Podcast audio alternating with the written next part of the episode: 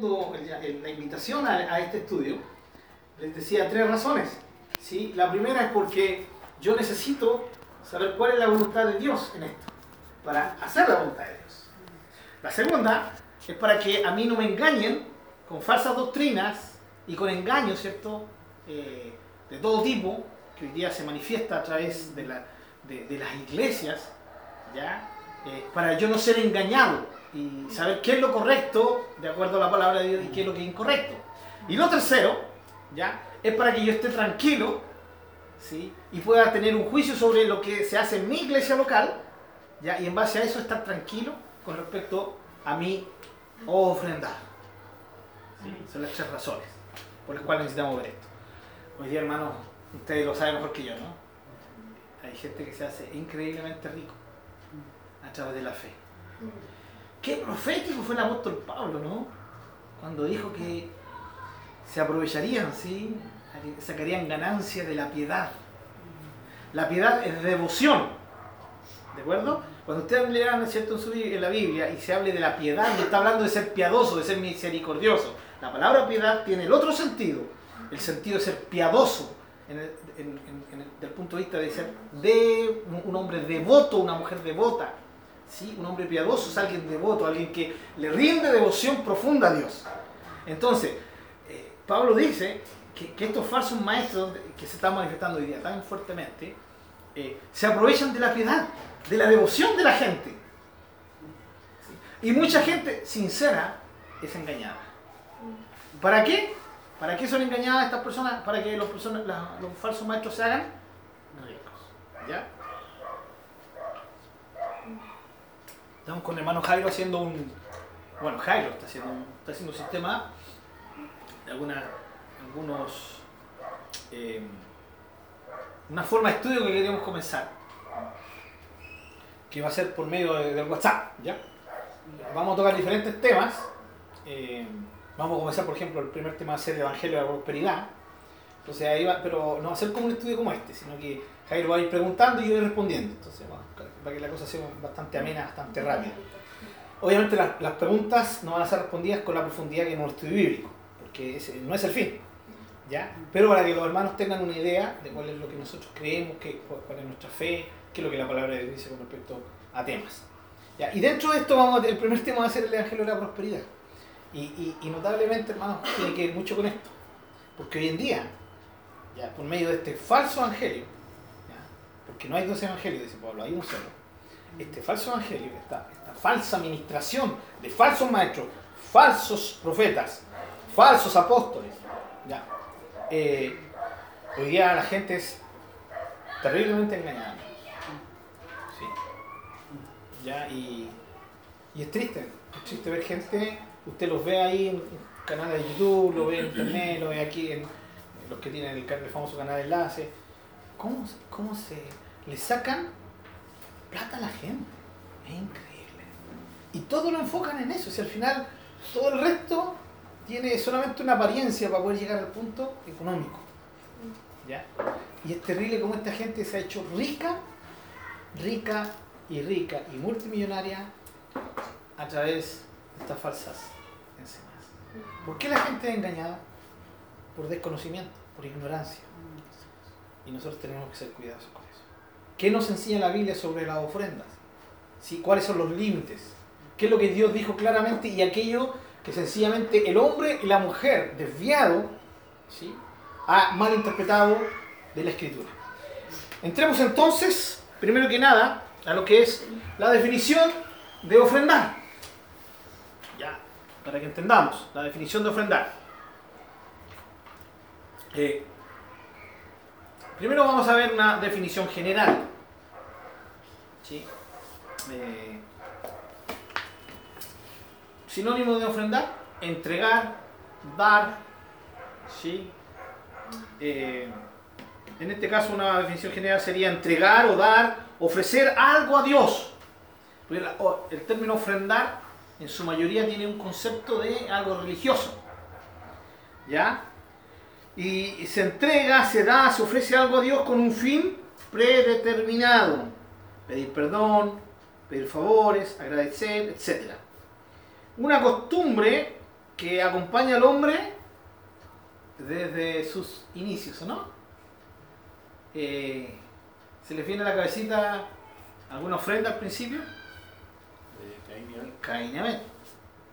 ¿Sí?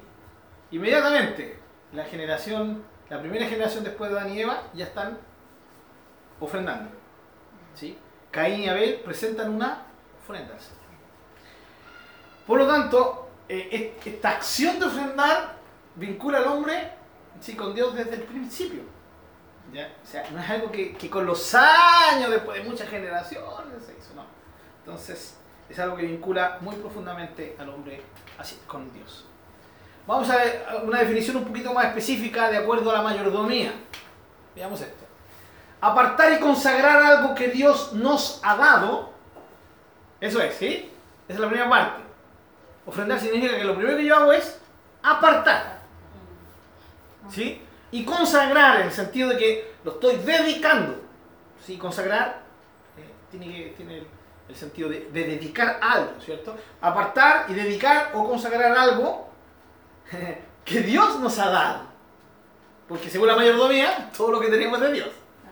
todo lo que usted aparte para ofrendar es de Dios. ¿Ya? Para luego ofrecerlo y entregarlo a Él mismo. Por eso le puse entre ahí devolver. Eso sería, ¿o no? Claro. ¿Ya? En reconocimiento de lo que somos y tenemos. ¿Sí? De que lo que somos y tenemos es todo, todito de Él. ¿Ya? Eso es lo que podríamos definir como ofrendar en un sentido específico de acuerdo a la mayordomía. Todo es de Dios, por lo tanto, de lo que Dios me ha dado, yo tomo algo, lo aparto, lo consagro, lo dedico a Dios, se lo entrego, ¿sí? En reconocimiento de que todo lo que soy y todo lo que tengo es de Él. ¿Entendemos la idea, hermano? ¿Sí? ¿Se entiende? Si tienen alguna pregunta, levantan la manito nomás, ¿ya? Muy bien, eso sería lo que es eh, el, en primer punto él. Y ahora, el reconocimiento, el ofrecer, el apartar, también tiene un sentido de gratitud, en agradecimiento por su provisión, dones, cuidado, amor por nosotros. Bien, eh, recuerden que esto, si esto después vamos a sacar una copia de esto y también va, a llegar a sus, manitos, ¿ya? Así que vayan, traten de anotar lo más, los, puntos más resaltantes solamente para que no pierdan la, idea. Veamos, eh, entendemos este, hasta este punto, ¿no? Sí, esa es la idea. Lo, leo completo. Apartar y consagrar algo que Dios nos ha dado. ¿sí? Voy a hacer aquí la imagen. Apartar algo y consagrar algo que Dios nos ha dado. Mi casa. Algo. Eh, ofrecerlo y entregarlo a él mismo, o sea, devolver, porque mi casa no es mi casa, es la casa que Dios me dio, es de Dios, pero es mía en el sentido de que Él me la dio a mí, ¿sí? Eh, eh, pero en el sentido que me la dio para que yo la administre. Así que, ¿qué hago? En reconocimiento, voy a hacer esto, en reconocimiento de que lo que yo soy y lo que tengo es de Él. La misma acción de ofrendar eh, ya estamos manifestándole a Dios que yo estoy reconociendo mi mayordomía, que todo es de Él. Señor, soy tu mayordomo. ¿Ya? Soy tu hijo. Tú eres mi papá, que, que también soy tu mayordomo.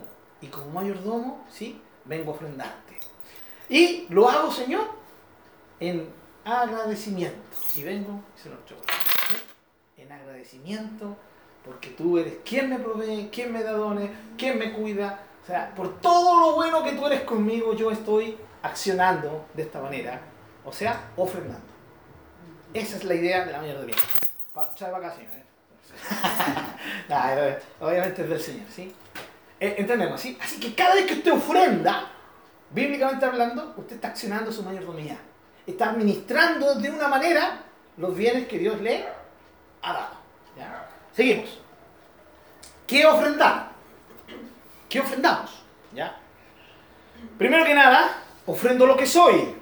Eh, yo creo que ya se sabe en Romanos 12.1, los que han estado los días domingos que me toca predicar.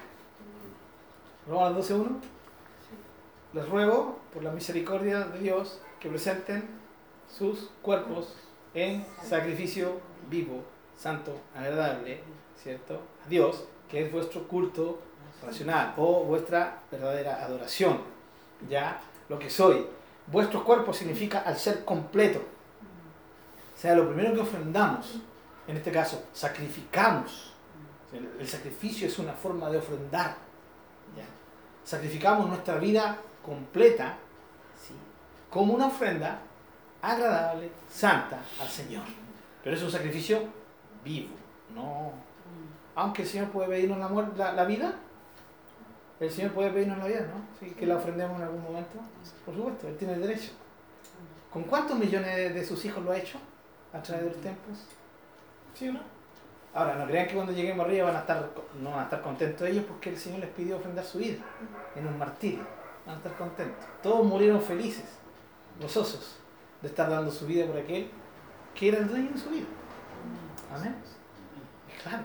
O sea, Dios puede pedirme la vida, por supuesto. Lo que soy. Ahora, Él tiene el derecho de pedirme la vida para que yo la entregue en, un martirio, ¿cierto? O sencillamente porque Dios me quiere llevar. Pero también en el sentido de que yo viva consagrado para Él. Que es el sentido de Romanos capítulo 12, versículo 1. Y alguien que busque Romanos 15, 16, alguien lo puede buscar. Vamos a abrir Romanos. Entonces se recuerda el primero que lo tiene,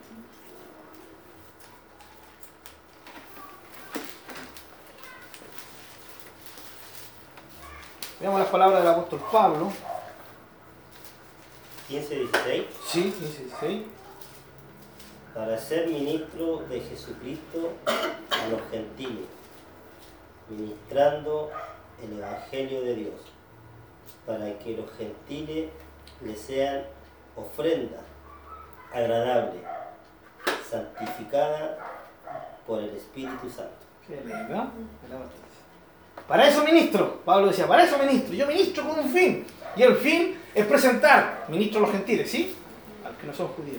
Para presentarlo, para que los gentiles sean ofrenda santificada y agradable del Señor.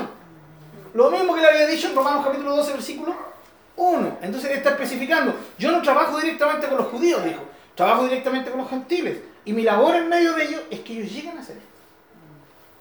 Es el fin el ofrendar lo que soy, ¿ya? Lo que soy. Luego que entendemos eso, pasamos al siguiente punto. Hermano, esto es en orden, no debe ser al revés. Primero ofrendar lo que, lo que soy. Lo que, lo que Dios quiere de mí, soy yo. En primer lugar, no lo que tengo, porque lo que tengo es de, Él. Bueno, y también yo soy de Él. Lo que puedo realizar, en segundo lugar, ¿sí? Vamos a ir al eh, hermano Marcelo, Salmo 50, 14 y 23. Hermano Chalo, Salmo 51, 15 y 17. Hermano Iván, Salmo 107, versículo 22. Acá, ¿qué tenemos? Hermana Carlita, Salmo 119. No funciona la Biblia, ya, muy bien. Estamos, ya. Eh, 50, 14 y 23, hermana Jesús, Salmo 119, versículo 108. Hermano Jaime, Hebreos 13, 15 y 16. Y se me acabó la hermana ahí. Sin nada, no hay problema. 107 Vuelvo de nuevo, hermano Marcelo, Salmo 50, 14, 23. Hermano Chalo, Salmo 51, 15, 17. Hermano Iván, 107, 22. Hermana Jesús, 119, versículo 108. Hermano Jaimito, Hebreos 13, versículo 15 y 16. Ya, yo me quedo con 1 Pedro 2, 5. Leamos, ¿sí? Aquí nos habla de sacrificios espirituales, en contraste con los sacrificios del Antiguo Testamento, que eran sacrificios físicos, de animales, de otros, ¿sí? de otros individuos, que morían o se sacrificaban en lugar nuestro. Hoy, nuestros sacrificios son de tipo espiritual. Noten bien como ya en el Antiguo Testamento, esta idea estaba clarísima en los salmos. sacrificios espirituales, más altos que los sacrificios físicos o de animales. Veamos, Salmo 50, 14 y 23. Sacrifica a Dios alabanza y paga tus votos al Altísimo. El que sacrifica alabanza me honrará, y al que orden, ordenare su camino le mostraré la salvación de Dios. Muy bien. ¿Sacrificar? ¿Qué? ¿Animales? No, sacrificar alabanza. Sí. Ahora, el mismo sacrificio podría ser una alabanza. Pero el énfasis está en la alabanza. Sacrificar alabanza. Salmo 51, 15 y 17. ¿15 al 17 o Eh, 15 al 17? 15 al 17, sí, lee los tres versículos. por favor. Señor, abre mis labios y publicará en mi boca tu alabanza, porque no quieres sacrificio, eh, que yo lo diría, no quieres holocausto. Los sacrificios de Dios en el espíritu quebrantado, al corazón contrito y humillado, no despreciará- despreciarás tú, oh Dios. Muy bien. ¿Quién escribe el, el rey David? ¿Sí? ¿Se recuerdan? El Salmo 51 es el salmo de su arrepentimiento, de haber pecado en su terrible pecado, tal vez uno de los que, el que más manchó su, su vida, que fue doble, porque él asesinó y adulteró. Y después que Dios usa al profeta Natán, y él es tocado, quebrantado en su corazón, él se arrepiente. Y es en esa instancia que David crea este salmo. Pero noten, hermano, la profundidad de la visión que tenía David. Hermano, decir esto, lo que él dijo, en un tiempo donde era obligación, era ley de Dios sacrificar holocaustos. Era complicado decir lo que él dijo. ¿Qué dijo él? Porque no quieres sacrificios. ¿A qué sacrificios se estaba refiriendo? A lo de los animales. ¿No quieres sacrificios? Que yo encantado lo daría. De hecho, tengo cualquier cantidad de animales de los cuales poder sacrificar. Era rey. ¿Sí? Y luego dice, no quieres holocaustos. Y luego dice, el último versículo, hermano Chano, 17. Los sacrificios de Dios son el espíritu quebrantado, al corazón contrito y humillado. No despreciará tú, oh Dios. Clarito. El verdadero sacrificio es un espíritu quebrantado. Hermano, cuando usted entra a la presencia de Dios y entra con humildad, ¿sí? un corazón quebrantado ante Él, ese es el, es el sacrificio que Dios ama. Y hermanos, ese era el sentido correcto del sacrificio de los animales. ¿Por qué falló Israel? Porque ellos sacrificaron animales como algo ritual sin tener la actitud del corazón que tenía que manifestarse al sacrificar un animal. Amén, ¿sí? Entonces, miren cómo David tenía esta visión tan profunda, tantos siglos antes de que viniera el Señor Jesucristo con la revelación completa de Dios y del reino de Dios. Sigamos. Salmo 107, 22. Ofrezcan sacrificio de alabanza y publiquen sus obras con júbilo. Sacrificio de alabanza. Seguimos con el sacrificio de alabanza. Salmo 119, versículo 108. Te ruego, oh Jehová, que te sean agradables los sacrificios voluntarios de mi boca y me enseñes tus juicios. Miren cómo nuevamente el salmista está enfocándose en la revelación del Nuevo Testamento. Que te sean agradables los, los sacrificios de mi boca, lo que hablo, mi alabanza. Sacrificar por medio de la boca, no por mm, eliminar animales. ¿ya? Y ahora, en esta visión nos vamos a pasar al, al- al Nuevo Testamento. Miren cómo hay, hay, ¿cierto? hay un tejido que une el Antiguo Testamento con el Nuevo Testamento. Hebreos 13, 15 y 16, hermano Jaime. Carlita, 1 Pedro 2.5. ¿no? Sí, usted. Así que ofertamos siempre a Dios, por medio de Él, sacrificios de alabanza, es decir, frutos de labios que confiesen su nombre. Y de hacer bien y de la ayuda mutua no nos olvidéis, porque de tales sacrificios se agrada Dios. Muy bien. Qué práctico es el Evangelio, es la vida cristiana, ¿no, hermano? ¿Qué? Sí, hermano Juan, diga. Cuando habla de sacrificio de alabanza, esas son las alabanzas que cantamos a él nosotros. Claro. Entre otras cosas. Pero también los actos que hacemos con los cuales le glorificamos. A eso voy a entrar ahora, hermanos. ¿Qué, qué, qué ha pasado con la iglesia, con, nosotros como iglesia? Me refiero a la iglesia a nivel universal. Eh, ¿Se han, han notado la triste realidad que estamos viviendo? La triste realidad que mostramos al mundo. ¿O no? Que- que- tan práctico, ¿no? De la ayuda mutua, no se olviden. De hacer el bien al otro. Porque esos son los sacrificios que a Dios le. Tiene que ver con, con el prójimo, tiene que ver con un amor práctico, con un amor eh, ahí, ¿o no? Visible, tangible. No un amor de labios, no un amor romántico, no que yo diga, que yo diciendo, no, yo lo amo, hermano, yo te amo, hermano, y después, ¿cierto? La, eh, eh, la hermana, después que dijo te amo, después anda pelándola a, la, gente. Aquí hay una historia bien entretenida que no, no voy a decir nombre. Ah, no, nunca, nunca me voy a olvidar. Una hermana querida, amada. Dice, no, yo, en culto de oración estábamos la paz, yo los quiero tanto. Hermano, si los amo tanto, tanto, y hermano. Y yo sé que era el corazón. Pero el otro día fue a buscar a su, a su auto, fue a buscar una cosa y no había ahí. ¿Y quién? ¿Quién me robó esto? Oye, los hermanos ladrones. Gracias a Dios, la verdad que estaban. Bienvenido, hermano Luciano. Gracias a Dios, la verdad que estábamos, lo, lo tomamos en, en buen sentido, hermano, tranquila. Dijo, no, pero ¿cómo es posible que, que roben si uno aquí está? ¡Ay, aquí está! Perdón, hermano. Entonces, sacrificio de alabanza, de labios, ¿sí? Es demostrar el amor. Y en eso, her- hermano, en eso querido hermano, eh, la iglesia ha perdido mucho terreno. ¿Y, y se dan cuenta que estamos al revés? O sea, pastores llenándose los bolsillos, llenando cuentas, apóstoles volviéndose multimillonarios, mientras que hay gente que se muere de hambre. No importa en el mundo. Claro. ¿Cuánta necesidad? Hermano, ¿está bien esto? No. Bien, hermano. Gracias por, por- esa pasión. Amén. A ver. Así es, pues. Eso es lo que tiene que haber en el corazón, lo que hay en el corazón, hermano. Ustedes van a decir, no, no está bien.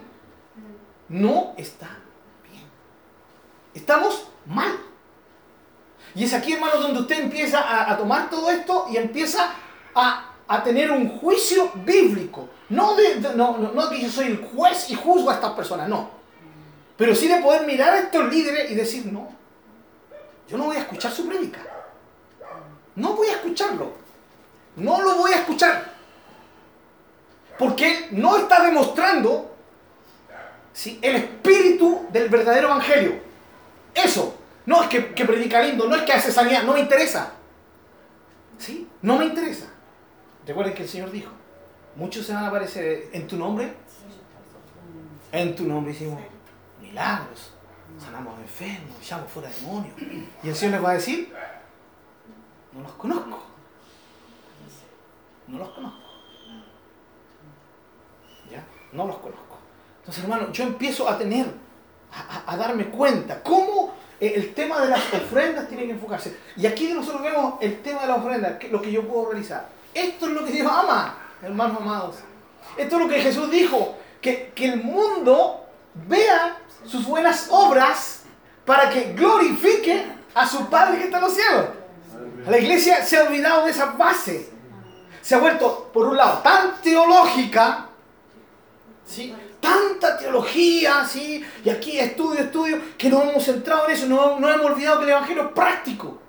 Y por otro lado, al otro extremo, ¿sí? la iglesia ha caído en tanta herejía y en tanto emocionalismo que le da cabida a estos falsos maestros, falsas profetizas, ¿ya?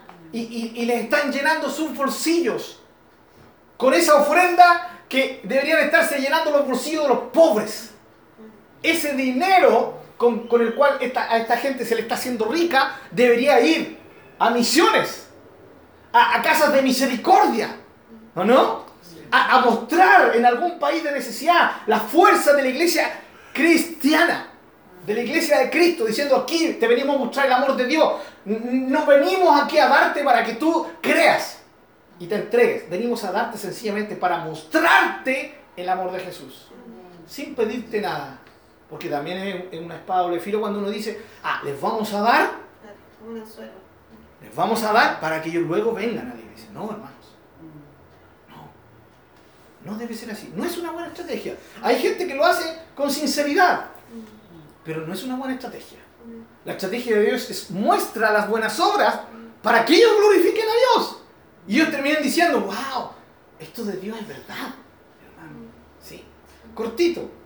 Existe la historia de un misionero en India y un, brahman, que son estos sacerdotes, la, casta sacerdotal de India, son, son los que dominan el tema religioso ahí, le dijo a este misionero, eh, ¿sabes qué? Si tú y tus hermanos vivieran el amor que vivió el fundador de ustedes, Jesús, ustedes ya habrían conquistado hace años toda la India para su religión. Qué poderosas palabras. Imagínense. ¿Qué es lo que está diciendo nuestra palabra? Si ustedes demostraran el amor de, de- de ese predicador, del Nazareno, que iba por la calle, que tocaba al enfermo, que ayudaba al necesitado, que multiplicaba el pan para el necesitado, que estaba ahí con la gente. Si ustedes actuaran así, hubieran ganado a India muchos, pero muchos años atrás. Wow. Qué fuerte, ¿eh, hermano, ¿sí? Y eso pasa en nuestra, en, nuestra casa. Ahora, el equilibrio, por supuesto. Tampoco somos ge- gente que nos vamos a dedicar solamente a, hacer obras de amor sin predicar la palabra. No. Igual, son las dos cosas. Amén. Como dijo alguien por ahí, al necesitado le doy la palabra con una mano y con la otra la marraqueta de pan. pues. ¿Sí? Ya. Para eso Dios me dio dos manos. Con una la palabra, con la otra eh, suplir su necesidad. Lo que puedo realizar. Estos son los sacrificios que a Dios le agradan. Sacrificios de alabanza, como acaba de leer mi hermano Jaime. Hermana Carlita, terminamos con 1 Pedro 5. Vosotros también, como piedras vivas, sed edificados. Sí. Como casa espiritual y sacerdocio santo, para ofrecer sacrificios espirituales aceptables a Dios por medio de Jesucristo. Sacrificios espirituales aceptables. Hermanos, hoy ya no sacrificamos animales. ¿Sí? ¿Pero se puede ofrendar un animalito? A ver, piensen. ¿No? Ya no sacrificamos animales. ¿Sí? ¿Pero se puede ofrendar un animalito? Sí. Sí, pues. Claro. Cortadito. Un corderito. Un chanchito. Un cabrito. Sí, un malo. Un burrito. hay altos perros por ahí. Amén, amén, amén. Bueno, Luciano va a un burro, dice. Uno de los 500 que tiene hermano Luciano burro. Lo que puedo realizar. ¿Ah? Ya va a llegar el día. ¡Ay! Ojalá que no sea después que venga el Señor, pues, hermano. Le faltó la otra parte, ya va a llegar el día cuando lo logre pillar. Es el detalle. Cuando lo logre pillar. Hermanos, lo que puedo realizar. Muy bien. O sea, mis acciones. En el sentido de hacer. Aquí entra todo lo que es eh, lo que usted hace para el Señor. Can- cantos, que es alabanza, acciones de gracias, servicio. Lo que puedo realizar. Eso, hermano Juanito, son nuestros sacrificios hoy día. La alabanza, pero también la alabanza que le entrego al servir, cuando usted está yendo al interior, lo hace para el Señor. Esos son sacrificios espirituales agradables que son los que Dios espera hoy. Amén. Vamos por orden, ¿se dan cuenta? Y ahora en tercer lugar, lo que tengo. Lo que, lo que se supone es mío. ¿Ya? Lo que tengo. Eh, ¿Qué es lo que tengo? Bienes materiales, ¿sí? En, en- en esencia, todo lo que es mío aquí en la tierra, mi familia. Obviamente, cuando hablamos de familia, yo no puedo ofrendar a mis hijos si mis hijos no quieren, se me ofrenda. Yo lo ofrendo en el sentido que yo, Señor, te presento a mi familia, te presento a mis hijos.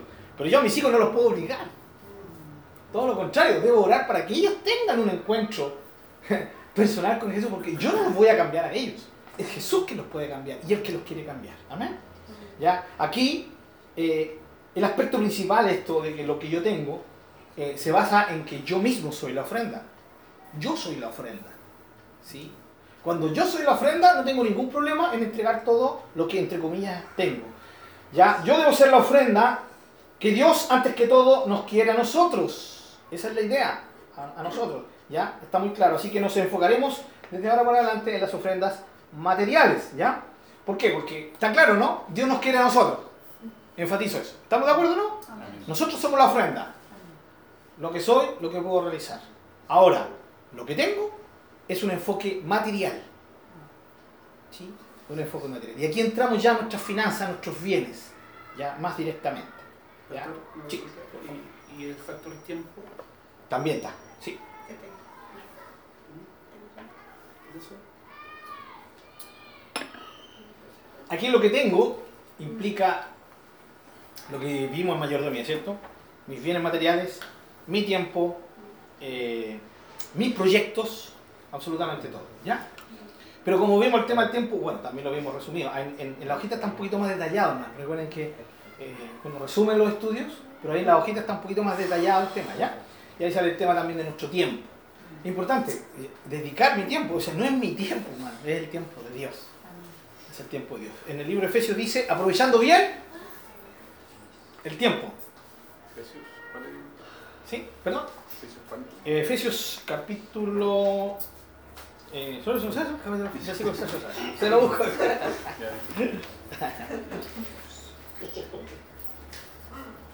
Ahorita mismo se lo digo, hermano. ¿ya?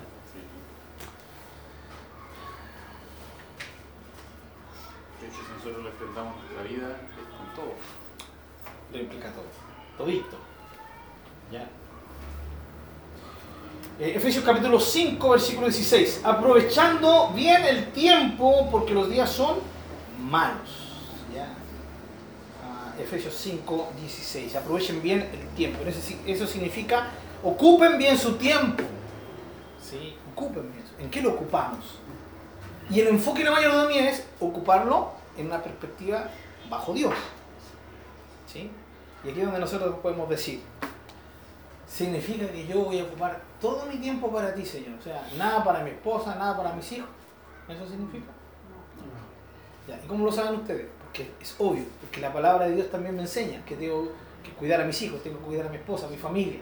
Eso significa que cuando yo le dedico tiempo de calidad a mi familia, ¿sí? también lo estoy haciendo para Dios. Es como lo que dice Pablo. Todo lo que hagan, háganlo como para el Señor. El sentido es, hágalo para el Señor, hágalo para el resto, bendigan a su prójimo, pero haciéndolo para el Señor. Dios es el enfoque primero y el último enfoque en todo lo que hacemos y en este caso lo que ofrendamos. Ya. Ahora, ¿dónde está el equilibrio? Que si yo me dedico solo a mi familia, ¿sí? y no me dedico a sacrificios espirituales como servicio, no dedico tiempo a, a pasar tiempo yo a solas con Dios, ¿sí? mi familia, y- y- y- y no, no dedico tiempo a, a congregarme, que, que la palabra de Dios es importante, yo no estoy administrando bien mi tiempo, me estoy desequilibrando. Entonces cuando los hermanos me ponen como excusa a la familia, ya, solo Dios y ellos saben la verdad. Pero nosotros tenemos que ser realistas con nosotros. A ver, ¿será que estoy ocupando a mi familia como una excusa? Conocí el caso de un hermano, que decía, no, tengo que dedicarle el tiempo el día domingo, no, el pastor le decía, al pastor, no, no me puedo congregar porque el día domingo es el único día que tengo con mi familia. ¿Sí? Decía eso, ya, correcto. Bueno, pero hermano, trate de esforzarse, le decía el pastor. ¿Ya? Y después descubrimos que el tiempo que le dedicaba a la familia era dormir hasta las 11 de la mañana, ¿sí? levantarse a almorzar y toda la tarde ver partidos ya, de fútbol. Y los hijos querían jugar con él, no, eh, este es mi tiempo libre, déjame descansar, trabajo de, de- de lunes a sábado y es mi tiempo, así que eh, mi tiempo a la esposa, o sea, no era tiempo a la familia, era tiempo al cajón del diablo. ¿Sí? Era tiempo a, a sí mismo, su, su propio deleite, hermano Era tiempo para él, ¿no? con la excusa. Ahora, qué lindo es cuando nosotros logramos como familia enfocarnos y lograr eh, enseñarle a nuestra familia que congregarnos también es parte familiar. Vamos como familia a adorar al Señor, ¿sí? Es decirle, hijo, hija, esposa, esposo, vamos juntos. Que sea un tiempo de adoración familiar. ¿ya? Esto aparte de nuestro tiempo familiar que podemos tener en casa. ¿ya? Pero el Señor nos va dando sabiduría para aprovechar bien el tiempo. Así que en ese sentido, hermano Shalom, es imprescindible. El tiempo es parte. ¿Ya? Gracias por ese, por ese punto, para aclarar un poquito. Ahora sí, entramos al tema directo que es lo- los bienes materiales. Eh, Marcos 12, 41 al 42. Si alguien lo puede leer, por favor.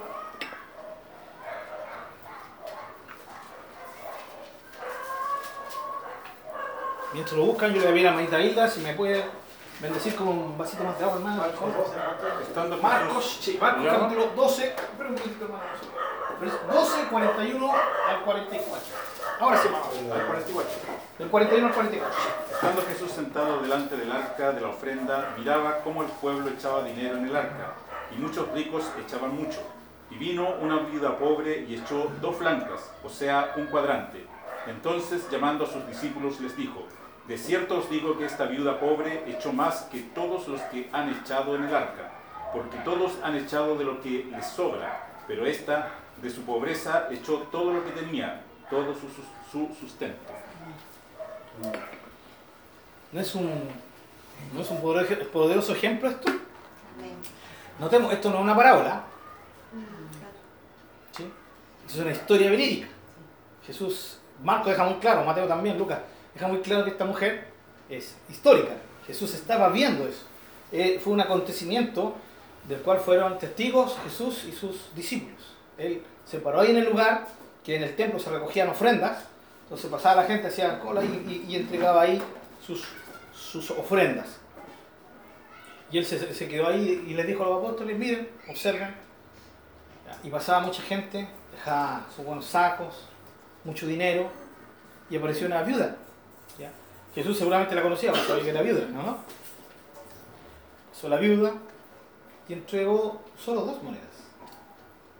¿Sí? ¿Qué se le llama? ¿Cómo se le llama? Blancas. ¿no? Dos blancas, ¿no? Ya. Que son un equivalen a un, a un cuadrante. ¿ya? Eh, ¿quieren, ¿Quieren que les explique este tema del cuadrante, las dos blancas? ¿Sí? Vayan a los estudios los días domingos Marcos. ¡Qué bueno! Me engancho, me engancho. los días domingos. No, no, que no tengo tiempo para explicar ya, pero en, en- en esencia lo que hace Marco ahí es eh, transliterar, ¿cierto? Una, una palabra aramea, que es la blanca, ¿cierto? Al cuadrante, que era eh, un- una moneda romana, ¿ya? Eh, pero no, hablando en serio, eh, estamos estudiando los días domingos en la mañana, vamos a entrar al libro de Marcos, ¿ya? Es el libro más dinámico de los evangelios, el más cortito, el más resumido, pero es, poderoso, así que vamos a entrar ahí, ¿ya? Así que si quieren ver. Pero mientras tanto, ahí lo, cuando estemos, lleguemos a Marcos capítulo 12 vamos a entrar en mucho más detalle. Ahora, solamente eh, estos puntitos con respecto a la, a la mujer. Hermanos, eh, a esta mujer tremenda, ¿cierto? El caso de la viuda. Cualquiera puede dar de lo que tiene. ¿Es verdad eso o no? Hay gente que no es cristiana y son, tiene un espíritu altruista, ¿cierto? Filantrópico, les gusta dar, ayudar a la gente, ¿no? Para, para calmar la conciencia o lo que sea, pero lo dan, ¿no? Cualquiera puede, cualquiera dar de lo que tiene. De hecho, aquí no hay, no hay personas que estaban dando en esa historia. Los ricos daban de lo que tenían, pero lo que les sobraron. ¿Ya? Segundo, un buen grupo puede dar todo lo que tiene. En Marcos 10, 28 dice que dice el apóstol Pedro, nosotros lo hemos dado todo. Le dice a Jesús. En la historia de joven rico. Nosotros te lo, lo hemos dejado todo por ti, Señor. O sea, un buen grupo puede dar todo lo que tiene. ¿Eso es verdad? Sí, hermano. Muchos cristianos a través de los siglos han dado todo lo que tienen. Todo. Sí, amén. Ahora, la, la viuda no pertenece al primer grupo. ¿Sí? La viuda tampoco, ¿cierto? Directamente y absolutamente pertenece al segundo grupo. La viuda pertenece a este grupo. A los que se dan a sí mismos. Volvemos al punto, ¿no? Yo soy la ofrenda, mi vida. Y producto de eso, todo lo que tengo. El dinero que tengo, el dinero que gano, el dinero que tengo ahorrado, el auto, el vehículo, todo, absolutamente todo. Y eso es lo que Dios merece. Amén. Hermano, en, en cierto punto, eh, Dios no merece que yo dé parte de lo que yo le tengo, lo que tengo. Él tampoco merece, a- en cierto punto, ¿cierto? Que yo le dé todo lo que tengo. Lo que Él merece es que yo le dé todo lo que soy, todo lo que to- lo- yo mismo, que, que me entregue a Él. Amén. Que ese fue el punto que no pudo hacer el joven rico. El joven rico hubiera estado, incluso estado, hubiera estado dispuesto a dar una gran cantidad, la mitad de sus bienes, lo más probable. Pero el Señor le dijo, anda, vende todo lo que tienes y dáselo a los pobres. Noten bien, hermanos, cómo el Señor está preocupado de los el Señor no estaba ahí diciéndole como para probarlo, ay que no. Jesús era muy sincero, ¿no? Estamos de acuerdo con eso, ¿no? Él no tenía doble intenciones, él no jugaba ¿ya? con las personas. Él estaba siendo sincero, diciéndole lo que quiero, lo que te estoy pidiendo. Antes que me sigas, que vendas todo lo que tienes, toda tu riqueza, y se la des a los pobres. O sea, preocúpate de, ayudar a esa gente que necesita. Miren cómo Jesús estaba preocupado de los pobres. Y luego sígueme. El hombre no pudo. El hombre no pudo. ¿Ya? Ahora cuidado, que hay gente que es pobre y, y- y- no porque sea pobre significa que le va a ser fácil dar todo lo que tiene. El pobre, aún el pobre, ama todo lo, lo poco que tiene, lo ama, ¿no? Llega un momento en que somos desafiados a dar aquellas cosas preciadas, hermanos, aunque sea poquito. Un pobre no puede decir yo no puedo ofrendar porque soy pobre, no. Porque algo tiene que puede ofrendar. ¿sí? Y sobre todo, él debe ofrendarse a sí mismo. Bien, ¿vamos bien hasta ahora? ¿Vamos entendiendo la idea, hermanos queridos? ¿Sí? ¿Qué pasó con esta mujer? Esta mujer dio todo su sustento. Eso significa que ella dio todo lo que le quedaba. Significa que el otro día no iba a tener que comer. ¿Sí? O sea, lo dio todo, pero al darlo todo, se estaba dando a sí misma. Este es el enfoque de, esta tremenda mujer, hermano. Cuando estemos arriba la vamos a conocer, pues, ¿no? Yo creo que sí, porque si tenía esa capacidad, esa forma de entrega, porque tenía muy claro el Evangelio. Y como les digo, broma, sin lugar a dudas Jesús la conocía, porque por algo dijo la viuda. ¿ya? Aparte, hermanos, que una viuda, una viuda en ese tiempo no podía trabajar. Las viudas, según la sociedad, tenían que depender de un hombre. Las mujeres que quedaban viudas corrían el riesgo de morirse de hambre. ¿ya? Tenían que mendigar. Entonces, una, más encima viuda, ¿sí? Eh, entregar todo lo que tenía, hermano, ella quedó sin nada. Por eso entonces, el pasaje, que la verdadera religión es preocuparse del huérfano y la viuda, También. que están con la misma situación, no tenían cómo sostenerse a sí mismos. Eran pobres. Justamente. Se parece un poco a lo que hizo Cristo. Y se parece un poco la viuda a lo que hizo Cristo. Cuando se dio a sí mismo Así es. nosotros, se entregó completo. Exactamente. Eh, renunció a su Exactamente. Imagínate, dejó toda, toda su gloria, la honra. Pastor, pero era como tipo ley. O no podían trabajar. No, no, era- cultural, Sí, era parte de la cultura. Ah, Sí. Por eso Pablo ellas, dependían de que lo que a lo mejor le diera cualquier otro. Exactamente. Sí. Cuando quedaban viudas, podían tener la bendición de que sus hijos fueran, fueran, fueran buenos hijos y los, los acogieran. ya, las acogieran. Pero si quedaban solas, no podían trabajar. Era mal visto que la mujer trabajara como hoy en día, que la mujer busca trabajo nomás. Ellas no. Ya, culturalmente estaban sentenciadas. ¿sí? Por eso es tan profundo. O sea, la historia de Jesús no es cualquier historia, tiene todo un trasfondo cultural también, ¿cierto? Respecto a eso. Bien. Eh, qué tremendo ejemplo de esta mujer. Como les digo, vamos a llegar a conocerla arriba algún día. Bien, vamos bien hasta ahora. Pasemos al siguiente punto. Tipos de ofrenda. Ya hemos visto qué es ofrendar. Vimos la definición. Segundo, vimos los tipos, perdón, hasta ahí vamos. Esta es la segunda parte. ¿Qué ofrendar? ¿Cierto? Vimos la definición y qué ofrendar. Ahora vamos a ver los tipos de ofrenda, la clasificación, en otras palabras, de los tipos de ofrenda en la Biblia. Recuerden que estamos viendo un panorama de la Biblia. Términos afines en la Biblia para ofrendar es sacrificio, tributo, don, regalo, presente. En Colosenses 3, si alguien puede buscar rápidamente, Colosenses 3, 23 y 24. Si lo puede leer, por favor. ¿Colosenses cuánto? Colosenses 3, 23 y 24.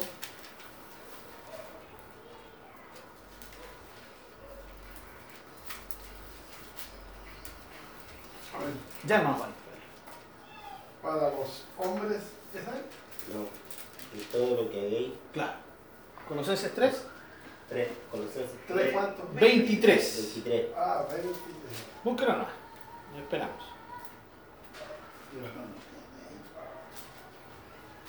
3, 23. 3, Sí. 23 Y 24. y 24. A- y a todos los que hagáis, a- a- hacer, hacerlo de corazón, como para el Señor y no para los hombres, sabiendo que, que del Señor recibiráis las recompensas de la herencia, porque a Cristo el Señor sirve, sir, sir, sir, sirve. Exacto. Muy bien. Sirves o servís, ¿cierto? En el español antiguo. Y todo lo que hagáis, hacedlo de corazón como para el Señor y no para los hombres. Ese es, ese es el, el meollo, hermano, del asunto. Es el corazón de, de lo que nosotros hacemos. Todo lo que hacemos es hacerlo para el Señor y no para los hombres. Ya, en este sentido, los términos de ofrenda tienen que ver con eso, con dar, dar a Dios. Las clases de las ofrendas, clases de ofrendas, hermanos, ya, no sé si lo tengo acá. Bien, habían dos tipos, especialmente en el Antiguo Testamento, las de tipo ritual, de ritual, o que eran obligatorias, según la ley de Moisés, y también habían no, no, no obligatorias, o sea, voluntarias, y eran extraordinarias. Ya, la verdad es que eh, no voy a tomar mucho tiempo en, tomar esto, ya, porque es un, un estudio extenso del Antiguo Testamento. Nos vamos a quedar con esta idea. Hermanos, las de ritual, ¿cuáles eran? Habían cinco tipos de sacrificios obligatorios en el Antiguo Testamento. El holocausto, sí, era uno de ellos, que era el más común. Pero también había otro que era el sacrificio para, el sacrificio por el pecado, por la transgresión, y el sacrificio vegetal, ¿ya? que eran los cinco. Usted lo puede encontrar en Levítico, ¿ya? Entre Levítico 1 y Levítico 25, 26, 27. ¿ya? Ahí lo va a encontrar. Así lo estimulo a que pueda leer el libro de Levítico. Hermano, el libro de Levítico, muchos oh, se saltan, parten con Génesis, bien, Génesis, Exo, bien, llegan a Levítico los primeros, uy, sangre para allá, sacrificio para allá, y parecía tan, tan rutinario el libro, y vuelve al mismo tema, uy, más difícil. Y este es, es, por el pecado y este por la transgresión. ¿Qué significa? ¿Cuál es la diferencia? Para mí es lo mismo, ya capítulo 2, capítulo 3, y ahí claudican. Y dicen, Señor, en tu nombre, ¡pum! y se saltan a números, ¿cierto? Vamos con números. Pero número también se uno luego porque empiezan las cronologías, ¿cierto? Los, los famosos, las genealogías, y aquí, ah, ya, capítulo 1, capítulo 2, capítulo 3, pero ya cuando van avanzando, ya cuando están a punto de pasarse a Deuteronomio, encuentran, se encuentran con historia, y ahí agarran. Ustedes saben que el libro levítico es muy interesante. A ver si algún día, antes de venga el Señor, lo estudiamos, ¿les parece? Sí, lo podemos estudiar. Muy interesante, ya, eh, es, es, es, todo un tipo de lo que es el Señor Jesucristo, ya. Eh, así que algún día lo vamos a estudiar ahí, ya. Si no, yo le vamos a pedir a Jairo que nos haga un buen estudio sobre eso. Mientras tanto, ahí estaban las obligatorias, las ofrendas, ¿cierto? Obligatorias, sacrificios obligatorios. Eh, también había una vegetal, hermano, ¿sí? que se ofrendaba algo vegetal. Esas, esas sí o sí los israelitas tenían que hacer. Eran obligatorias. Pero aparte de eso, habían holocaustos y ofrendas que eran voluntarias, extraordinarias. Que en algún momento el Señor dice ahí, ¿cierto? Si alguno de ustedes tiene un corazón agradecido y quiere alabar a Dios por lo que Dios ha hecho con él, va a tomar un corderito, va a tomar un animalito ¿cierto? y lo va a sacrificar el Señor, ¿cierto? Ya, muy bien. Entonces, ya en el Antiguo Testamento estaban estos dos tipos de ofrendas, las obligatorias y las voluntarias. ¿ya? Recuerden que ya entramos en la ofrenda, en, en, en, la perspectiva de la ofrenda del tipo de material. ¿ya? ya no vamos a volver a hablar de, de la ofrenda espiritual porque ya eso está clarito, ¿no? Somos del Señor, eso es lo que el Señor quiere. Ahora, ¿qué yo hago con mis bienes materiales? Aquí estamos entrando a ese tema, ¿ya? ¿Ya? Eh, habían ofrendas así como, como expliqué, ¿cierto? Cruentas que se llamaban. Cruentas significaba que había derramamiento de la vida, derramamiento de la sangre, y no cruentas como el caso, ¿cierto?, de la oblación o vegetales de grano. Todas estas ofrendas, las primeras, las de ritual, todas cesaron en la cruz de Jesús. ¿Sí? Todas. Todas nos guiaban a la cruz donde Jesús murió. Jesús es el cumplimiento de todas esas ofrendas. O sea, ya no hay ninguna de esas ofrendas que nos corresponda hacer a nosotros. O sea, ofrendas de ritual, obligatorias, de animales. ¿De acuerdo, hermano? Amén. Gracias al Señor por ello. Si no, ¿qué haríamos hoy en día si no teníamos animales? Un perro, un gato, tener una criadero de gallina. En fin, Dios nos libró de eso. Gracias al Señor por aquello. Las ofrendas voluntarias, en cambio, a diferencia de las de arriba, que nacen de una exigencia, las obligatorias, las voluntarias nacían de un corazón libre. ¿Ya? no de una exigencia divina, sino de forma voluntaria, y, y tenían como fin no conseguir algo a cambio, ¿ya? sino expresar reconocimiento y agradecimiento. Esa era la idea de Dios. Que esas ofrendas voluntarias fueran un medio para que le agradecieran a Él sus dones, su amor, su cuidado, su bendición. Pero el hombre tergiversó esto. A unos israelitas, que los que tenían la ley correctamente enseñada. No ni hablamos de los que no eran israelitas. El, el concepto del pagano, de aquel que no tenía Dios en la antigüedad, era ofrendar para conseguir cosas. Sacrificaban a sus dioses para sacrificar cosas, perdón, para conseguir cosas, para conseguir el bien, ¿cierto? El beneficio del Dios, para aplacar su ira, y, llevaban las ofrendas porque ellos creían que los dioses se alimentaban de eso, se alimentaban de sangre. Entonces el Señor eh, viene y lo vimos en el tema de la mayordomía. ¿Qué dijo el Señor? Si yo tuviera hambre, no te diría a ti, si soy dueño de todo. Él no necesita, hermano, nuestras ofrendas. No es una necesidad de Él. Y ahora dice, entonces, ¿para qué pide que ofrendemos? Bueno, vamos por partes, ¿ya? Aunque usted ya sabe la respuesta, ¿sí? sabe el finlandés. Bien. Alguien que pueda leer Levítico 22, 18, solamente para tocar este tema, así de pasadita. Levítico 22, 18 y 21.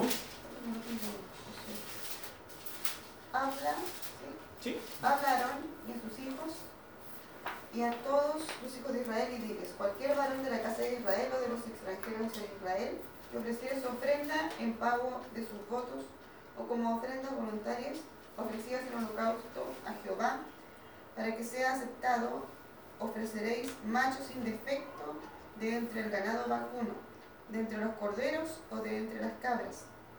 Ninguna cosa en que haya defecto ofreceréis porque no será acepto por, eh, por vosotros. Asimismo, cuando alguno ofreciere sacrificio en ofrenda de paz a Jehová para cumplir un voto o como ofrenda voluntaria, sea de vacas o de ovejas, para que sea aceptado, sea sin defecto. Muy bien. Ahí están, ¿sí? Voluntarias. ¿Ya? Ofrendas voluntarias. ¿sí? ¿Se dan cuenta que existían? Ahora, las rituales, las de ritual ya no, ya no existe ninguna. Están todas obsoletas. Ya no, ya no corren con el cristiano. Pero el principio, ¿sí? De las ofrendas voluntarias permanece hoy en día.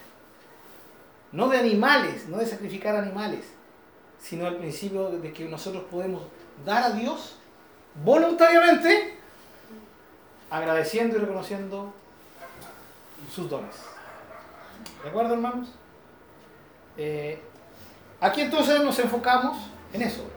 ¿ya? Hermanos, ya no necesitamos, y lo digo que sí, que usted lo sabe, porque hemos estu- estudiado esto durante hartos años, ya no necesito sacrificar ningún animal, en el sentido de derramar sangre. La sangre de Jesús suple toda, ¿cierto? Toda, toda, toda la voluntad de Dios. Y ya no necesitamos. Él nos libró de eso. Él murió en nuestro lugar. Nos hizo suyos, nos compró por un precio, somos de Él. Ahora, lo que sí está vigente hoy en día, que son principios del Antiguo Testamento que trascienden al Nuevo Testamento, por la esencia de ello, que es el ofrendar voluntariamente a Dios, en forma de agradecimiento. ¿Sí? En forma de agradecimiento. Eso está vigente hoy en día, por supuesto. No sacrificar a animales, sino que ya, de- ya dejamos claro, ¿qué ofrendar? Eh, Ofrendarnos a nosotros mismos, ofrendar ¿cierto? lo que hacemos y ofrendar lo que, de lo que tenemos. ¿ya? Y aquí es donde entra el tercer punto, hermanos. ¿ya? ¿Por qué ofrendar? Ya vimos entonces qué es ofrendar, vimos qué ofrendar y vimos los tipos de ofrendas. Hoy día entonces una ofrenda voluntaria de corazón en agradecimiento, en reconocimiento está absolutamente vigente, como lo vamos a ver ahora. ¿Por qué ofrendar? Vamos a entrar rápidamente a la manifestación de lo que es eh, Dios, ¿sí? Dios manifestado. Juan, voy a repartir versículos. Eh, partimos por ahí, hermano Luciano. Juan 1.29 la hermana Jesús, Juan, de memoria hermana Jesús, Juan 3.16, eh, hermana Hilda, Romanos 8.32, eh, hermano Jaime, Gálatas 1.4, hermano Iván, Efesios 5.2 y hermana Carlita, Hebreos 10.10. Hebreos 10, 10. Sí, Hebreos 10.10.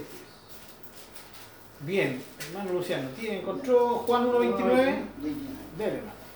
El siguiente día vio Juan a Jesús que venía a él y dijo, he aquí el Cordero de Dios que quita el pecado del mundo. Muy bien. ¿Eso no? Eso nomás. He aquí el cordero. ¿El cordero de quién? De Dios. ¿Qué significaba cordero? Sacrificio. Los corderos eran, eh, era el- eran los animales predilectos en el sacrificio. No dice sacrificio aquí, eh, ni dice ofrenda, pero el, solo animal, el solo nombrar al cordero implica esta acción. ¿Sí? El cordero era- para ser sacrificado. Pero aquí dice, y claramente dice que, este, este cordero era el cordero de Dios, no es el cordero de los hombres. No es el cordero, no es el animal que presenta un hombre para remisión de sus pecados. Es el cordero que Dios está presentando. Dios mismo presenta este cordero y este cordero es Jesús. En otras palabras, en la manifestación divina, Dios es el que ofrenda. Y ofrendó a su propio Hijo. La acción de ofrendar está como ejemplo partiendo por el Padre. Sigamos. Juan 3:16, hermana Jesús. Porque de tal manera amó Dios al mundo Dios ama al mundo. que ha dado a su Hijo unigénito para que todo aquel que él cree no se pierda, mas tenga vida eterna. Ese es el sentido, Juan 3:16. Dios ofrendó a su Hijo. Nos dio a su Hijo. ¿Para qué? Para que Él muera en nuestro lugar y así nosotros al creer en Él tengamos vida eterna. Dios nos dio. Dios ofrendó. Y Romanos 8:32. Mamita Hilda. El que no escatimó ni a su propio Hijo, sino que lo entregó por todos nosotros, ¿cómo no nos dará también con él todas las cosas? El que no escatimó en su propio hijo, sino que,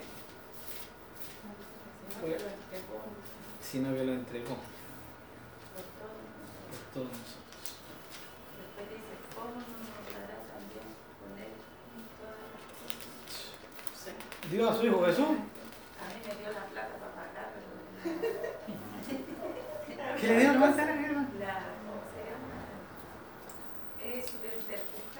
Sí. Aleluya, gloria a Dios. Amén, aleluya. Entonces le más fuerte. Se aprovecha porque el hermano mayor, ¿eh? Claro. Muy bien, gloria a Dios, hermanita Hilda. Qué lindo que nos cuentes esa experiencia. Gloria a Dios por eso. Alabado sea el Señor por eso. Amén. Bien, el Señor nos ofrendó, el Señor, Dios ofrendó, hermano. La acción de ofrendar viene de Dios mismo. Amén. Amén. Ahora, Gálatas 1.4. Vamos con la Gálatas. Aquí cambia, aquí cambia la idea, aunque está conectada. Vamos. el cual se dio a sí mismo por nuestros pecados, para librarnos del presente siglo malo, conforme a la voluntad de nuestro Dios y Padre. A quien sea la gloria por los siglos de los siglos. Amén. Amén. Amén, amén. El que se dio a sí mismo. ¿De quién está hablando ahí? Jesús. De Jesús. Jesús se dio a sí mismo. Por un lado, el Padre lo entrega, ¿sí? Lo entrega porque es su Hijo. Con eso el Padre demuestra un amor exuberante por nosotros. ¿Sí? Maravilloso, sublime, profundo, inescrutable amor. Y por el otro lado, el Hijo no es obligado por el Padre, sino que el Hijo se da voluntariamente. El Padre ofrendó al Hijo, el Hijo se ofrendó a sí mismo. Como dijo alguno de ustedes, ¿quién fue? Creo que fue hermano Juan, no sé. Dijo que la viuda era como, ¿cierto? Era un paralelo de lo que Jesús había dicho, ¿sí? De lo que Jesús había hecho, la hermanita Hilda. La vida se entregó a sí misma al, al darse por entera. ¿sí? Bueno, Jesús se dio justamente. Este es el punto. Él entregó todo, Él se entregó a sí mismo. Se dio a sí mismo. Efesios 5, 2. Dice, y andad en amor, como también Cristo nos amó y se entregó a sí mismo por nosotros, ofrenda y sacrificio a Dios en, el, en olor fragante. O sea, agradable. Qué, qué linda expresión ahí, ¿no? Está completito lo que estamos viendo, ¿no? Se entregó, ¿sí? A sí mismo. En ofrenda, ahí esa es la palabra, o sea, él se ofrendó a sí mismo en olor fragante. Porque el olor del holocausto subía a Dios y, y si era hecho de la forma correcta, ¿cierto? eso recibía un testimonio de que Dios se, se agradaba. Ofrenda y sacrificio, dice. Ofrenda y sacrificio. Las dos palabras. ¿sí? Holocausto, creo que Holocausto. Holocausto. El holocausto era el primero de los sacrificios de los cuales yo mencioné, ritual. Pero para que sea más fácil, para, y nunca se nos olvide el holocausto era el sacrificio donde usted tomaba el animalito, ¿ya? y era el sacrificio que se ofrendaba completo el animal. Había otros sacrificios que solo se ofrendaba la grosura. La grosura significa la grasa. ¿sí?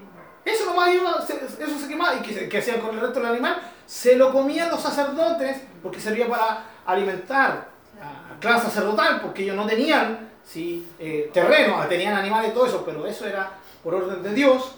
¿ya? Pero también para compartir con, con la familia, con los amigos, que eso se llamaba sacrificio de paz. ¿sí? ¿Qué es lo que hacemos nosotros hoy día? Hermano, me a comer un, un asadito. ¿cierto?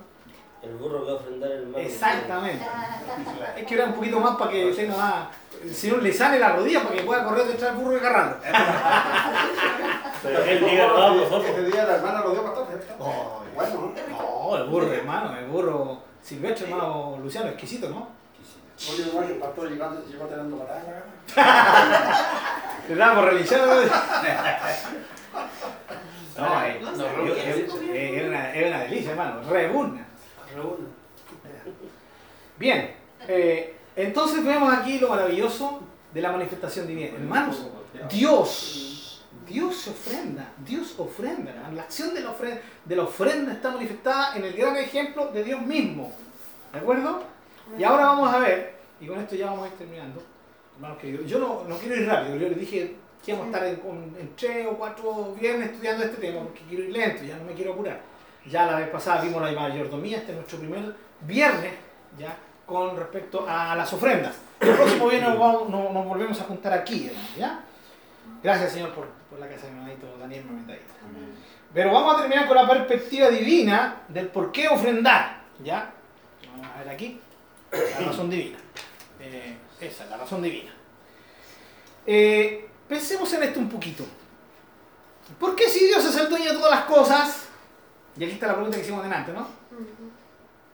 Eh, dueño de las riquezas del mundo, como lo vimos en la mayordomía, y de todo lo que hay en él. Más encima es todopoderoso.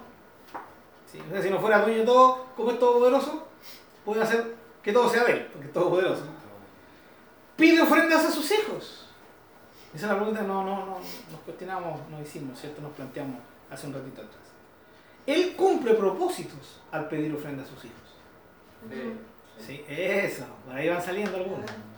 Por ahí van saliendo algunas. Lo- los propósitos que cumple Dios al pedir ofrenda a sus hijos, hermanos, son propósitos que Él tiene. Y el primer propósito no es porque Él las necesite, porque Él no las necesita. ¿Por qué? Porque son de Él. ¿Sí? Hermano querido, Él espera que nosotros le ofrendemos. Pero si Él quisiera y quitarnos, ¿lo podría hacer? Claro que sí. ¿Sería robo eso? No, porque es de Él. Sí.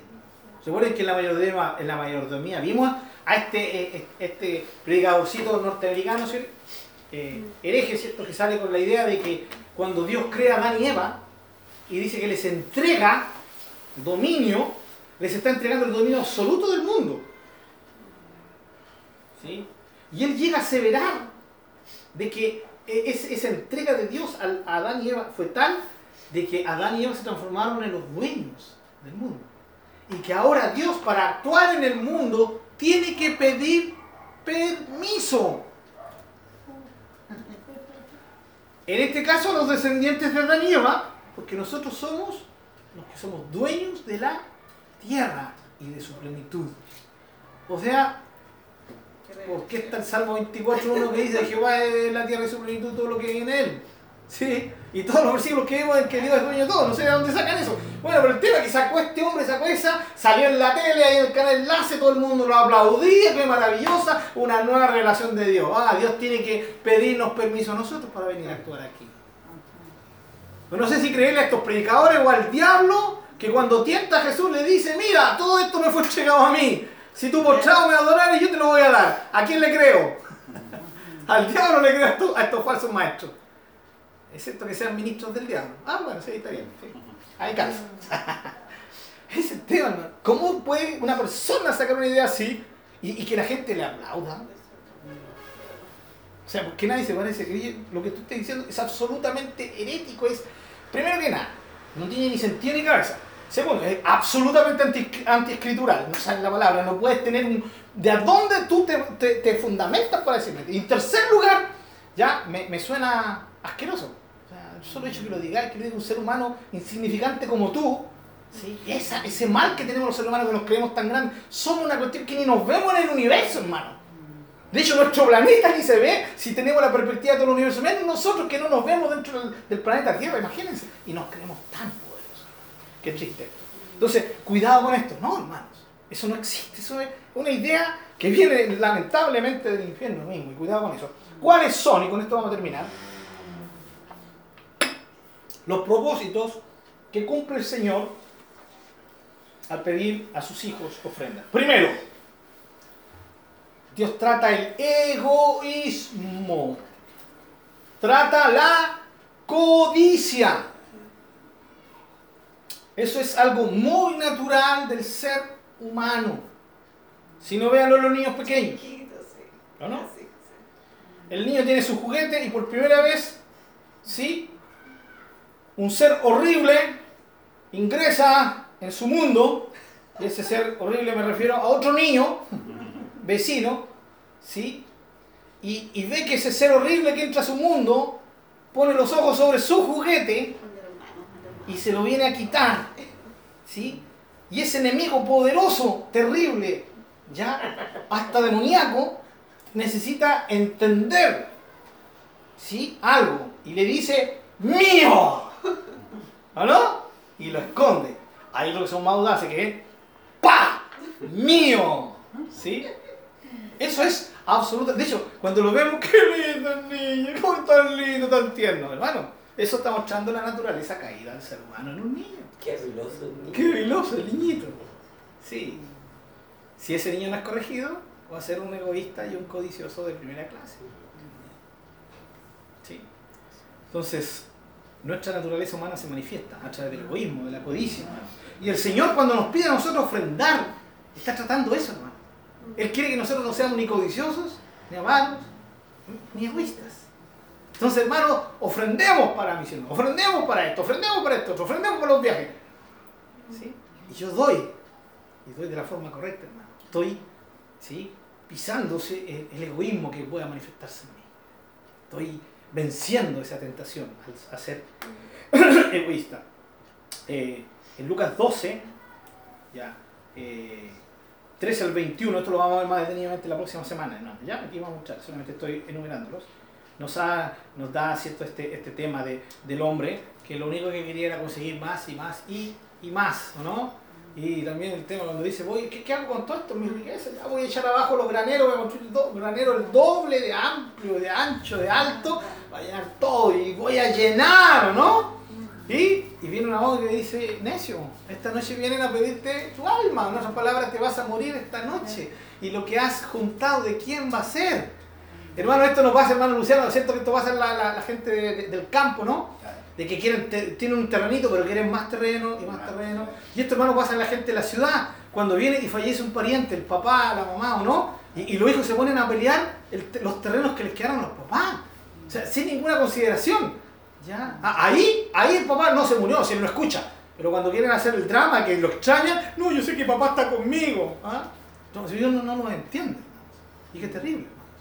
Pero cuando, si, si papá está con ellos, entonces, ¿por qué, son, ¿por qué actúan así con sus hermanos? Y se pelean. Y hay gente, hermano, que tiene una, dos, tres, tres, eh, aquí una casa allá, una casa acá y otra, y quieren tener otra.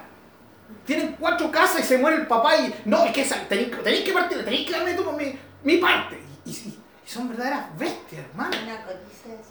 ¿Ah? Por ser eh, cortito, resulta que cuando murió mi papá, nosotros quedamos huérfanos. La familia toda es de, de dinero, todos profesionales, tienen su buena situación. Y mi papá era médico. Él dejó una clínica, que cuando murió tenía su clínica particular. La saquearon, no nos dejaron nada. La casa de mi papá se adueñaron. Y, y que nosotros estábamos huérfanos, no podíamos hacer nada, chi- todos chicos. La familia, los hermanos de mi papá. Y tenían eso. Bueno, encima en ese tiempo no existían los derechos de hoy, nada de eso, Claro, ¿cierto? no, no Ni ley. nada. Es así, hermano, sí es terrible, véalo usted. Ahora, cuidemos nuestro corazón. Que- co- Porque hay veces que caemos sin querer en eso, o sea, queremos tener más, más, más, más. Entonces cuando viene el Señor y te dice, ofrenda, uy, ese es un golpazo, ¿o no? No, pero es que, ¿cómo? Pero cuando el Señor transforma el corazón, aquellos que antes eran codiciosos dejan de ser codiciosos y ahora se transforman en gente generosa. El egoísmo. Otro, el amor a lo material. ¿Cuántos cristianos tienen problema con esto? ¿Sí? Aferrados a lo material. El Evangelio de la Prosperidad te lleva a eso. Te lleva a que ames lo material. Ya no quieres ir al cielo. ¿Para qué? Si Dios te va a dar riqueza aquí en la tierra. Ahora, lo único que se enriquecen, ¿quiénes son? los pastores, los apóstoles, la gente que, que ofrenda sigue siendo igual de pobre, hermano. ¿Sí? Fue notable, un, escritor de un libro mu- muy bueno, se llama El cristianismo en crisis, no sé si alguien lo ha leído, que hace un estudio sobre todo esto, dice que él fue a averiguar, se fue a una de las grandes iglesias allá en Estados Unidos. Y digo, bueno, si el tema de, lo que ellos predican es real, entonces eso se va a ver reflejado en algo. ¿En qué? En los autos. ¿Sí? Obviamente, si tienes buena plata, te vas a tener un buen auto, ¿no? Si no, pregúntenle a Alexis Sánchez, a Gary Medina, a todos los, los futbolistas, ¿sí? O al pastor, eh, ¿cierto? De la iglesia, exactamente, contar que gana 80 millones de pesos mensuales. Ya. A ellos les pueden preguntar, a mí no, a mí no, ni al pastor tampoco, al pastor tampoco, ¿ya? A, pues, a gente que tenga experiencia en esto. Eh, y, y- y qué ocurrió? Eh, fue, decidió ir no a la iglesia arriba, sino a la, porque era una iglesia gigante que tenía un- hasta tres pisos de, de subterráneo para estacionarse, hermano. Oh, ¿qué, qué nos desearíamos eso, cierto? Nosotros, aunque sea con un pisito nomás para el día domingo, para, poder- para no tener problemas con los vecinos. Y era tres pisos, y se fue. Y empezó a ver, ya se supone que aquí tienen que haber buenos autos. Y puros autos de segunda mano. Y de hecho lo- los estacionamientos no estaban ni llenos. Y, y- autos de, de 10 años atrás, de 15 años atrás. Y uno y otro y otro y otro y otro y otro. Y empieza a subir hasta el último piso, el primer piso, si el más cercano a la puerta. Y ahí sale eh, pastor, pastores, diáconos, tal. Y, y- y ahí recién empiezan los autos más o menos, con los diáconos, con los ancianos y algunos pastores. ¿Y dónde llega el Rolls Royce? ¿Sí? Eh, el pastor y su esposa. Cada uno sabe. ¿Sí? Un Rolls Royce cabo. Se está, se está perdiendo el otro Tengo que irme para allá. Hermano, entonces, ¿es, real eso? La otra gente no tenía ni plata ni para renovar el auto, si lo único que eran ricos eran ellos, nadie más. Y esto es lo que hace el diablo a través de esta gente que engaña. Hermano, y cuidado, porque el amor a lo material es lo que nos ciega nuestra visión. Y ahí dice que Dios nos prueba, ¿no? Sí, hermano, nos prueba. Cuando nos quitan cosas materiales, ay, ay, que nos duele. Tercero, el fin de que Dios nos pide ofrenda es la mayordomía. Es para que vivamos la mayordomía. O sea, para que sea práctica. ¿Eres mayordomo? Bueno, demuéstralo. Y Dios te pide ofrenda y tienes que dar y con eso demuestras que eres mayordomo y no dueño. Y por último, lo que dijo mi hermano Jaime, que no es por, porque sea lo último, sea lo menos importante, cuatro puntos importantísimos, y es muy poderoso este punto, la fortaleza y, fortaleza y aumento de la fe. Que Dios nos pide ofrenda es prueba a nuestra fe. El afán y la ansiedad, que dijo Jesús, ¿por qué te afanas? ¿Sí? Creer la palabra de Dios que dice que el Señor es tu pastor, que nada te faltará. ¿Por qué te afanas? ¿Sí? No, que tengo que trabajar, tengo que ganar. Hermano, ¿por qué no te estás congregando? No, es que estoy trabajando mucho. ¿Por qué te afanas? ¿Nos vamos a llevar algo de lo que tenemos? No, no nos vamos a llevar nada. Más allá, lo que ganamos sigue siendo del Señor, porque Dios es quien me da la capacidad, como le decía a Israel, de hacer riqueza. Dios le daba la capacidad a Israel de hacer riqueza. No era su capacidad, y a nosotros Dios nos permite crecer en nuestras, en, ¿cierto? en suplir nuestras necesidades, hermanos queridos. Por ejemplo, no tenemos ni un data. hay que, hay que poner énfasis en el, en el último punto. Amén. De la fe. Siempre. Vamos a echar esta basura. El domingo tiene que ¿Saben qué, hermanos? Eh, les animo en el nombre del Señor que, que vayamos guardando todo esto en nuestro corazón. ¿Ya? Eh, recuerden que estamos recién empezando con este tema. No se olviden, Dios cumple propósitos. Mientras tanto, llevan a nuestro corazón. Ofrendar es sencillamente poner la mayordomía en acción. Eh, no debería ser para nadie eh, difícil ofrendar cuando Dios nos pide que ofrendemos. Si entendemos que Él es el dueño y que nos está pidiendo algo de Él. Y, y, todo lo que invirtamos eh, en, en, el reino de Dios eh, no es algo que nos dé gloria a nosotros, porque estamos haciendo lo, lo obvio. Lo obvio. Imagínense ustedes a un jefe, a un dueño de una empresa que va a un gerente y le dice al gerente, necesito que me hagas un giro por 5 millones de dólares. ¿Ya? Y el gerente le dice, lo siento, no, no, no, no puedo hacer eso. ¿Por qué no puedes? Yo soy el dueño de la empresa. Eh, y él dice, no, es que hay, hay requisitos, acá. bueno, ya, hagamos todas las cosas. No, pero aún así, no. ¿Y por qué? No, no, que no quiero.